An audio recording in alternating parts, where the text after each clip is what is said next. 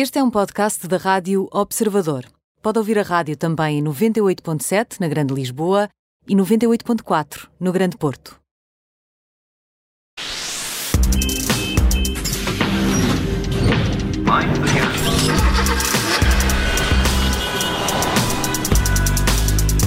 Tudo pronto para a Operação Stop de hoje. Está connosco Alfredo Lavrador, o editor da secção auto do Observador. Alfredo, bem-vindo. Olá, obrigado. Ora olá, viva, ora viva. E olá, João. Bom, e apesar do meu tom entusiasmado, Alfredo, hoje trazes más notícias. Portanto, depois de um cliente escolher e encomendar um carro novo, o construtor pode atrasar o prazo de entrega durante dois anos? Pois é, é, é estranho, não é? Mas, é, lamentavelmente, é verdade. Tanto quanto, tanto quanto conseguimos apurar, este é o, é o caso do pior cenário, relativo a veículos mais sofisticados e recheados de equipamento, que necessitam de peças ou de materiais que atualmente estão em falta entre os fornecedores habituais da indústria. A publicação Business Insider revelou que a Mercedes, por exemplo, tem dois anos de atraso para a entrega de modelos como o Classe G, que é assim, um Jeep grandalhão e de linhas quadradas, Uh, mas luxuoso, e, e, e, também o Maybach, que é o, a versão topo de gama, digamos assim, do Classe S. Uh, mas nota que se estes dois anos de atraso são o pior cenário, abundam casos neste e noutros construtores, em que a data de entrega prevista derrapa facilmente durante seis meses, sendo frequente ultrapassar mesmo os 12 meses. Uhum. Alfredo, nós já temos falado aqui ao longo dos últimos tempos de dificuldades por causa do, do acesso aos, aos componentes, a falta de, de chips para, para os construtores. Eh, estes atrasos ainda são eh, por causa dessa falta de chips? É exatamente isso, João. Uh, por muito estranho que possa parecer, eh, como é que uma indústria tão poderosa, eh, com presença em todos os continentes, eh, Estados Unidos, a Europa, a China e o resto da Ásia, etc., ehm, estes atrasos são devidos à dificuldade de obter uma das peças mais pequenas entre os muitos milhares de componentes que são utilizados na construção de um automóvel moderno.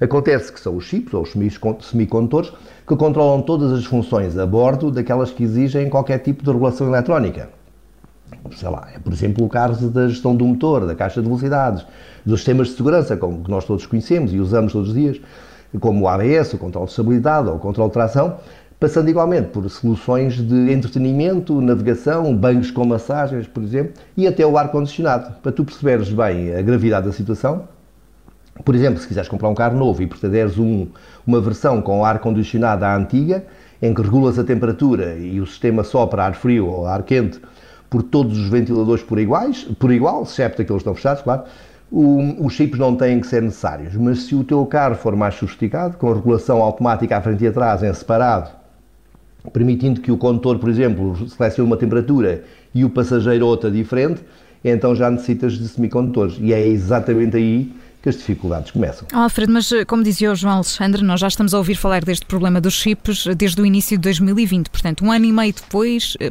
porquê é que esta situação não, não é ultrapassada?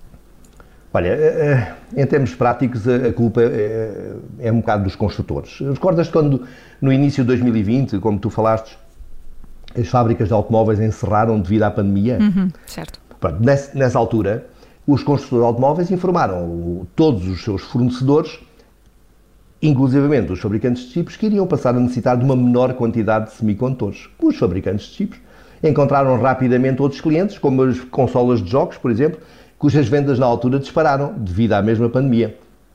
Tudo para manter as suas fábricas a trabalhar a 100%. Ora, quando as, os construtores de automóveis quiseram retomar os volumes pré-produção, eh, de, de produção pré-pandemia, os construtores de automóveis tiveram a má notícia que não havia chips disponíveis nem capacidade para os produzir. Hum. Alfredo, e a pergunta que quem nos está a ouvir está a fazer também a esta hora, e em particular aqueles que estão a pensar em comprar eh, carro nos próximos tempos, é quando é que finalmente é que toda esta situação vai ser ultrapassada?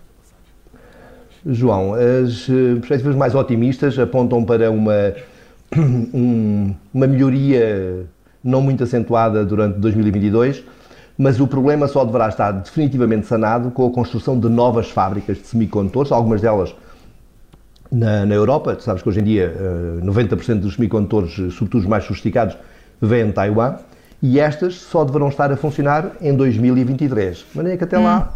Portanto, aí o um prazo dos dois anos. Exatamente. Espera, espera à vontade.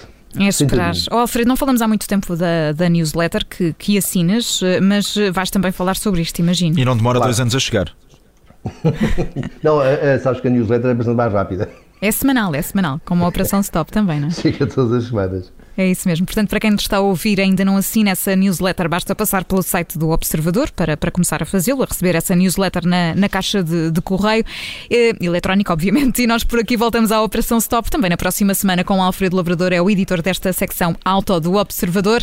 Está connosco na Operação Stop aqui na rádio todas as semanas. Alfredo, muito obrigada. Até para a semana. Obrigado e até para a semana. Obrigada. Mind the gap.